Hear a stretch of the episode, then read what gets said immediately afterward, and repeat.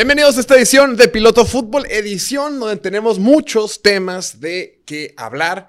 Por supuesto, hoy, 7 de marzo, en punto de las 3 de la tarde, hora del centro de México, era el momento y la fecha límite para darle la etiqueta de jugadores franquicia en la NFL.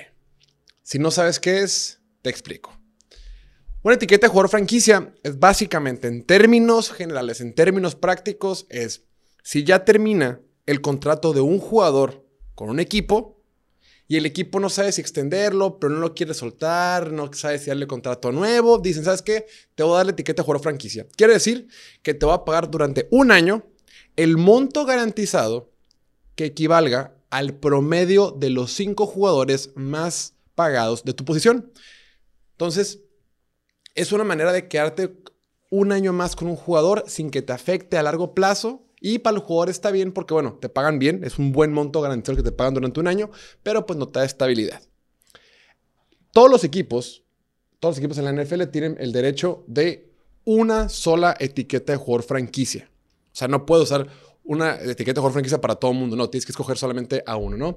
Eh, vimos Washington se lo dio al tackle defensivo Darren Payne. Los Giants se lo dieron a Saquon Barkley. Las Vegas se lo dio a Josh Jacobs. Dallas a Tony Pollard. Jacksonville Jaguars a Evan Ingram. Y el que nos trae a la conversación de hoy, Baltimore se lo dio a Lamar Jackson. Y esa fue la gran noticia del día. Esa fue la gran situación que hizo que reventaran las redes sociales. Vamos a explicarlo.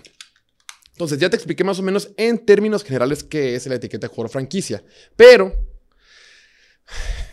en general es como te dije, pero pues hay diferentes aseguraciones, ¿no? Hay transitoria, hay exclusiva y no exclusiva. Lo que le dieron a Lamar Jackson está bien interesante porque recordemos que Lamar Jackson lleva varios meses, casi más de un año, negociando su contrato. Lamar Jackson está en una situación bien particular porque él no tiene un agente, nadie lo representa. Dicen que su mamá es la que lo ayuda, pero en realidad no tiene experiencia. Entonces se vuelve bien difícil porque cuando tú no tienes un agente en la NFL, difícilmente eh, no salen eh, información, no se filtra información, no hay tanto rumor, porque a final de cuentas es una negociación entre el jugador y una directiva y una gerencia general. Entonces, esta, esta situación ha sido sui, sui, generis en el sentido de que, pues ha sido rarísimo, no hemos tenido información, no se nos ha dicho mucho, solo tenemos ciertos rumores. Te lo voy a explicar. Básicamente lo que ha sucedido es, Lamar Jackson ya tiene cinco años en la NFL.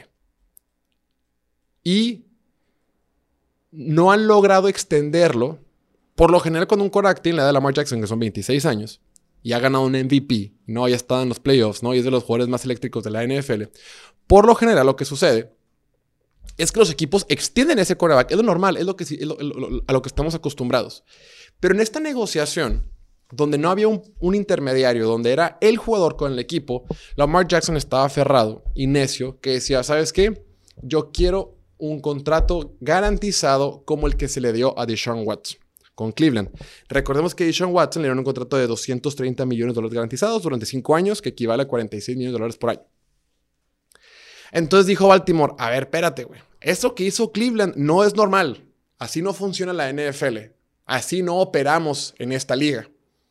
Cleveland se volvió loco, Cleveland estaba desesperado y soltó un montón de lana. No vamos a firmar eso. Te podemos ofrecer, se dice, porque no es, información este, confirmada ni certificada. Se dice que le ofrecieron alrededor de 130 y tantos millones de dólares garantizados. Por ahí leí que eran 150, por ahí leí que era similar a lo que le han ofrecido a Kyler Murray, pero pon tú que son 130 150.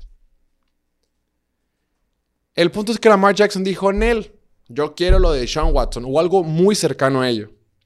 Y lo hemos comentado un montón de veces.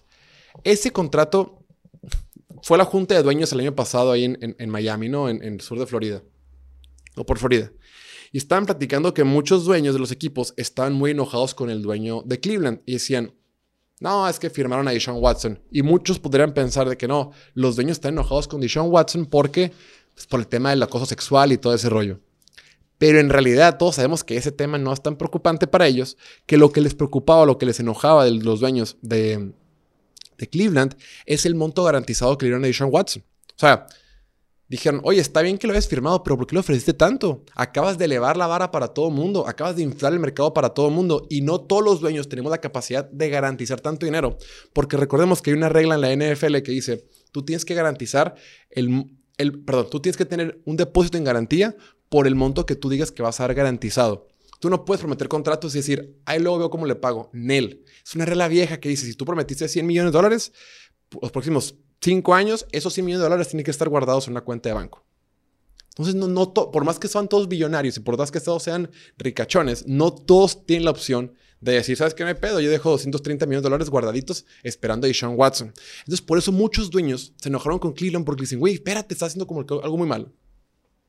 El punto es que Lamar Jackson dice, oye, cabrón, yo he sido MVP. Yo nunca he tenido problemas con la ley. Yo he este, llevado a mi equipo a los playoffs. Yo estoy rompiendo prácticamente los récords para jugadores de, mi categoría. Y como este vato, que ni siquiera ganó la mitad de los partidos que yo he ganado, que ni siquiera tiene los números que yo he generado, que nunca ha sido MVP y que tuvo un montón de broncas con la ley, ¿por qué a él le ofrecen tanto? Y recordemos cómo estaba Deshaun Watson. Todo el mundo quería ir por él. Seattle, Atlanta, Indianapolis, Carolina, Nueva Orleans. Cleveland. Todo el mundo hizo un esfuerzo por ir por él. O sea, dijo, si hay un mercado hambriento por un coreback que en mi opinión es peor que yo, y creo que Lamar Jackson lo dice con justa razón, tanto dentro del campo como fuera del campo por todo el tema legal, todas las acusaciones que ha tenido, yo merezco lo mismo, o al menos algo muy similar. Pero entonces Baltimore le dice, Nel, güey, es que es demasiado, lo de él no lo puedes usar como referencia porque fue completamente atípico. Entonces, entre que no se ponen de acuerdo, dice Baltimore, ¿sabes qué? Ya tenemos que tomar una decisión no te podemos dejar ir y tenemos la capacidad de ofrecerte, de, ponerte la etiqueta de jugador franquicia. Porque esa etiqueta la da Baltimore así el jugador lo quiera o no, ¿eh? así funciona la liga. Es, yo tengo la autoridad y tengo la facultad de ponerte esta etiqueta de jugador franquicia. Y aquí se pone muy interesante porque hay dos tipos de etiquetas de jugador franquicia. Está la que es exclusiva y la que es no exclusiva. La que es exclusiva, en el caso puntual, de Lamar Jackson hubiera sido por 45 millones de dólares. Y ningún equipo hubiera tenido... Esos 45 millones de dólares equivalen más o menos al promedio de los cinco jugadores más pagados de la NFL, ¿no? Es términos simples, así es. Pero el equipo, si tú firmas la exclusiva, quiere decir, eres mi agente libre y punto. Y nadie, nadie te puede acercar durante esta próxima temporada, eres mío. Ya después vemos cómo negociamos. Pero al darle una no exclusiva, te ofrecen un contrato por 32 millones de dólares, que es menos de lo que le dieron a Daniel Jones, de lo que le dieron a Derek Carr, de lo que le acaban de dar a, a Gino Smith. Sin embargo, este no exclusivo le permite a Lamar Jackson a negociar con otros equipos. Y si otros equipos ofrecen algo mayor, Baltimore tiene todavía la oportunidad de igualar esa oferta que le ha hecho otro equipo. Pongamos, por ejemplo, Atlanta.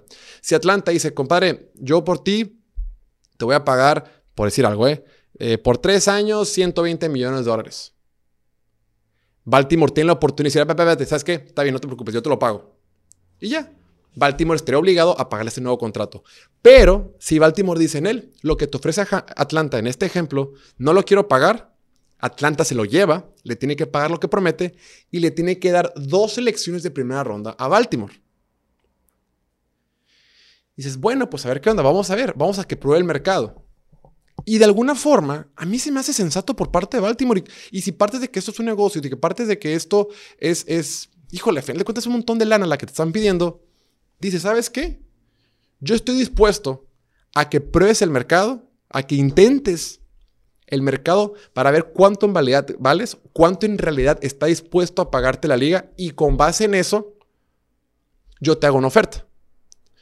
Porque yo creo que Baltimore le está apostando a que no va a haber una oferta que ellos no puedan igualar. Yo creo que Baltimore está seguro y confía en que no va a haber nadie en que esté dispuesto a darle los 230 de Sean Watson. Y hace sentido. Lo de Sean Watson tenemos que entender lo que fue algo atípico.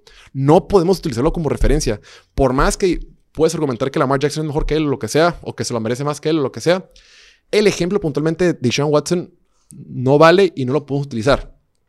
Entonces dice Baltimore, ¿sabes qué? Cálale. Busca, intenta, escucha ofertas. Y yo creo que es, sensato porque, porque, dice, oye, no te puedo pagar tanto. Lamar Jackson, mi madre, págame, págame, págame. Y está bien. Ojo, lo que los jugadores exijan lo que tengan que exigir se me hace perfecto. Pero Lamar Jackson, al no tener un agente, al no tener un intermediario, al no poder tener alguien en su oído que le puede decir, oye, ¿sabes qué, güey? Es un buen contrato, güey. Vamos por un término medio. Exige poquito menos. Garantiza esta madre. Negocia un poquito más. Como que Lamar Jackson, al no tener un segundo, una segunda opinión informada, formal dentro de su círculo, pues dice, ni madre, yo quiero que me paguen tanto, ¿no? Yo creo que ahora sí va a encontrar en el mercado alguien que diga, ¿sabes qué, hermano? Yo te doy por cuatro años 180 millones de dólares, te garantizo tanto. Está bien, no te doy un contrato tan largo como el de Sean Watson, lo hago, un poquito más compacto, pero vente conmigo. Eso es lo que yo hubiera esperado y que al final de cuentas Baltimore lleva a tener que decidir, hmm, estoy dispuesto a pagarle esta nueva opción B que propone un tercer equipo o mejor que se vaya y yo me quedo con mis dos primeras rondas y veo cómo le hago, ¿no? Entonces, como que de ahí partió.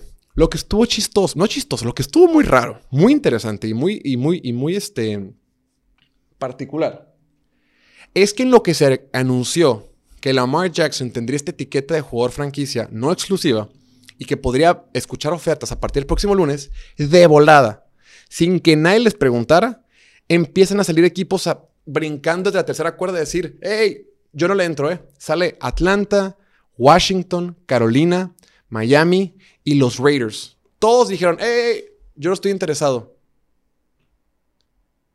Y lo primero que te preguntas es, ¿por? De Miami lo entiendes, ¿no? Porque Miami pues tiene Tua y lo que sea. Aunque Tua tiene problemas de salud y no sabemos qué onda con él. Pero los demás, los Raiders no tienen equipo. Y dijeron, y madre, yo no quiero. Washington no tiene quarterback, perdón, dije quarterback. No tienen quarterback. No, no quiero. Washington, no, yo no quiero. Atlanta, güey.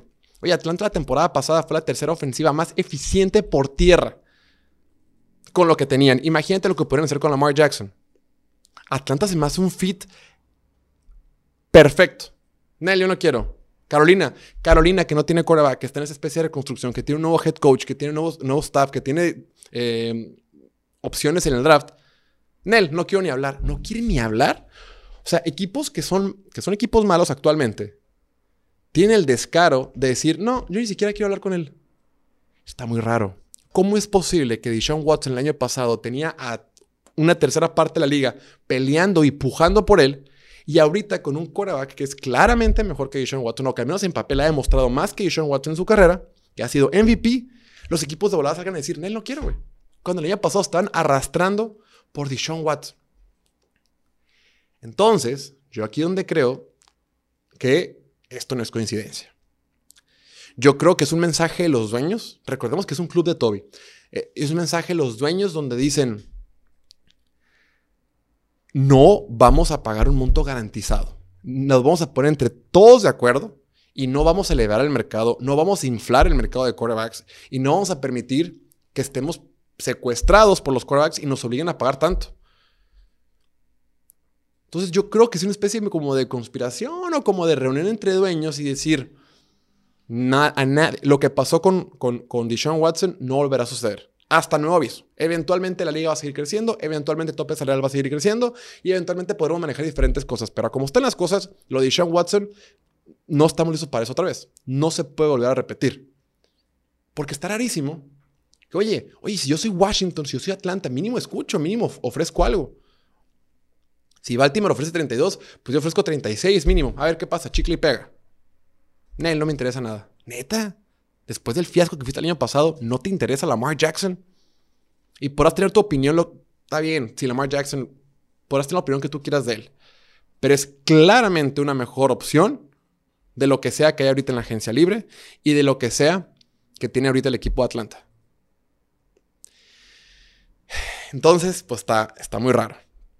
Por un lado, entiendo todas las partes, creo que todas las partes tienen lo correcto. Sin embargo, creo que el timing en que le está sucediendo esto a Lamar Jackson eh, le perjudica obviamente al jugador. Ahora, este tema de que no tenga gente, pues complica mucho las cosas porque no puede, porque también es más, difícil negociar. Oye, yo valgo tanto. No, no lo vales, güey. Fíjate qué difícil estar en una negociación y decir, no, tú no vales tanto.